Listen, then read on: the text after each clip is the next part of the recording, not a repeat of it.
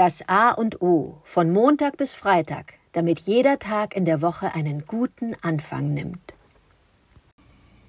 Guten Morgen, Oliver. Heute ist Christi Himmelfahrt. Ja, da staunst du, was? Natürlich staunst du nicht. Was ist denn Christi Himmelfahrt für uns heute noch? Oder was, was, wie können wir darüber reden? Erstmal so die, die Randfakten. Christi Himmelfahrt ist ja 39 Tage nach Ostersonntag, deshalb immer ein Donnerstag. Ich, die Schweizer Bezeichnung finde ich einfach so lustig, deshalb nenne ich sie auch. Die nennen das Auffahrt Christi. Ist das nicht geil? Die Auffahrt. Die Schweizer sind schon süß.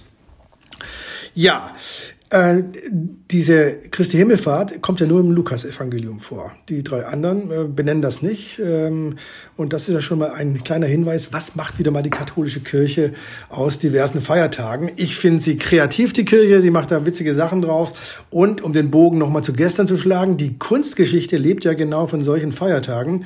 Was bedeutet die Christi Himmelfahrt in der Kunstgeschichte? Ja, vom Elfenbeinrelief um 400 entstanden, den man sich angucken kann, das man sich angucken, bis zu dem Fresko von Giotto. Das muss man einfach gucken, die Auffahrt Jesu, wie er die darstellt. Das ist wunderbar. Apropos Giotto, wer äh, noch nie bei den weinenden Engeln von Giotto selbst geweint hat, der muss ein Banause sein.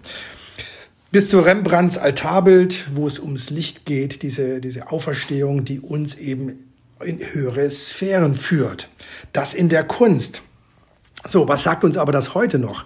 Können wir das so runterbrechen, dass wir sagen, es geht wirklich um, die, um den Ausdruck der Freude, dass jetzt ähm, äh, oder der Triumph über das Irdische, ich komme jetzt in ganz andere metaphysische physische Sphären.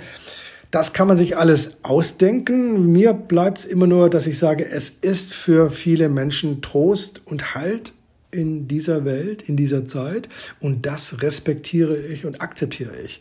Da bietet die Kirche einfach einen, einen Rahmen, wo durch Christi Himmelfahrt ich ja fast geläutert werde, wo ich die Zuversicht habe, es hat alles Sinn, es ergibt Sinn, es ist etwas, äh, was mich trägt in dieser Welt. Und in der Kunstgeschichte, dieses, dieses Lichtthema, da geht das Licht auf, es strahlt alles, es wird schön, finde ich dann doch auch ergreifend und bezaubernd und freue mich, dass es das gibt. Dass ich mit der christologischen Zuschreibung dann grundsätzlich meine Schwierigkeiten habe, ist mein ganz persönlicher Habitus. Ich lasse Christi Himmelfahrt Christi Himmelfahrt sein und freue mich an den Kunstwerken aller Orten und bin gespannt, lieber Oliver, ob Christi Himmelfahrt für dich noch weitere Bedeutungen hat und ob wir dann doch einen kunsthistorischen Ausflug demnächst mal machen müssen, nicht nur in Galerien, sondern auch mal in die altehrwürdigen Museen. Guten, guten Morgen, Adrian. Ähm, Christi Himmelfahrt. Ja. Was verbinde ich damit? Für mich schwierig, ganz spontan. Vatertag, ne? Ist immer der Vatertag. Er ist auf den Christi Himmelfahrt gelegt. Ich frage mich, warum kriegen denn die Väter keinen eigenen Tag? Hat nicht gereicht. Meistens, ja, freier Tag, Brückentag, seit ich selbstständig bin, und äh, ist das für mich nicht mehr so relevant, aber man nutzt es einfach für einen Ausflug. Ja, war für mich ähm, ganz stark äh, von der Religion klar geprägt. Das ist die Geschichte.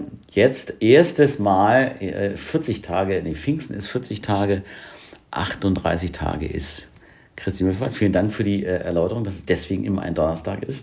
Ist ja rein rechnerisch so kann ich, da bin ich kunsthistorisch, diese Ins ähm, Verbindung habe ich äh, gar nicht, beziehungsweise nicht nie bewusst so äh, wahrgenommen. Natürlich äh, ist die Religion und die Geschichte ähm, ähm, von Jesus Christus oder von äh, das berühmteste Bild ist die Sextinische Kapelle.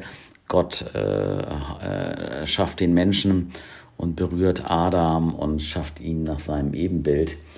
Das hat, ähm, ja, die katholische Kirche war sicherlich mal auch der größte Investor und Kunstermöglicher, die größten Mäzene überhaupt.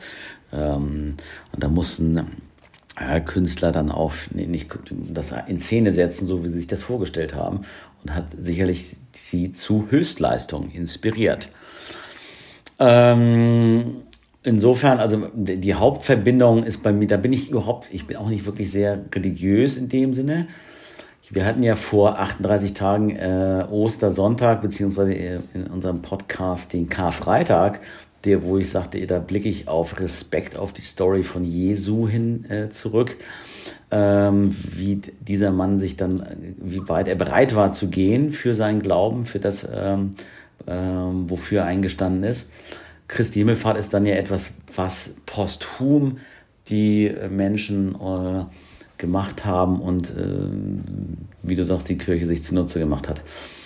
Ich nehme das mal mit auf die Christi Himmelfahrt im künstlerischen Bereich zu sehen und auch mal zu schauen, unabhängig von den äh, früheren Künstlern, Rembrandt oder auch Renaissance-Künstler, äh, die vor 400, 500 Jahren gewirkt haben, einfach mal zu gucken, ob das heute, und ich bin mir sicher, das hat eine Relevanz, dass junge Künstler heute da auch nochmal drauf schauen.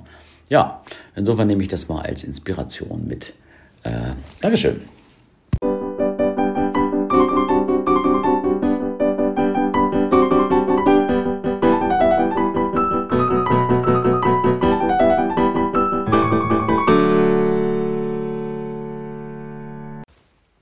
Das war das A und O, der Podcast von Adrian Hoffmann und Oliver Wünsche.